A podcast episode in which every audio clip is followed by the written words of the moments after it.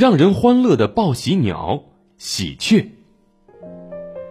在鸟类的世界里，最受人类欢迎的可能要数喜鹊了。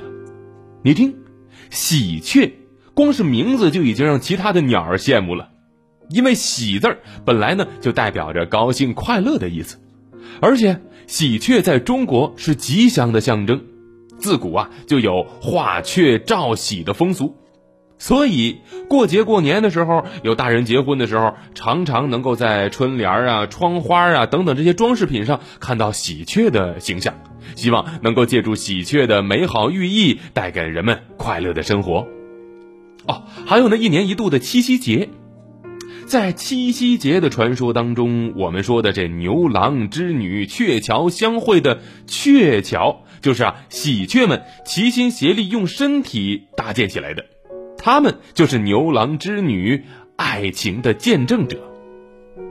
喜鹊的身体有四十到五十厘米长，雌鸟和雄鸟的羽毛长得很相似，头、颈、背到尾部都是黑色的，而且呢，自前往后分别呈现出了紫色、绿蓝色、绿色等等光泽。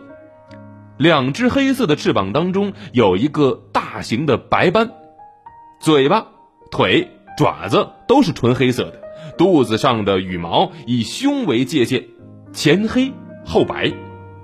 哎呀，这听上去是不是好像感觉在哪儿见过呀？其实，喜鹊经常在我们的身边出现，它们喜欢把房子建筑在我们人类房子旁边的大树上，全年呢大多是成双成对的生活。这喜鹊是杂食性动物，它们呢经常是在旷野和田间觅食。繁殖期呢，会捕食一些昆虫、蛙类等等一些小型动物，还会吃一点瓜果、谷物、植物种子等等。喜鹊之所以成为一种象征喜庆的鸟，据说来源于一个传说故事。相传呐，在唐朝有一个叫李景义的人，家门前的树上有个雀巢，他呢经常喂食巢里面的雀儿。这长期以来呢，人和鸟就这么逐渐产生了感情。后来有一次，这李景义被冤枉入狱了，令他呀是倍感痛苦。突然有一天，他喂食的那只鸟啊，就停在这狱窗前，是欢叫个不停。他暗自想：哦，这大概呢，应该是有好消息要传过来了。果然，三天之后，他被无罪释放了。从此以后啊，这喜鹊就被看作是吉祥的象征，并且一直延续了下来。那以后小朋友如果有机会见到喜鹊，就好好期待一下美好的事情会不会出现呢？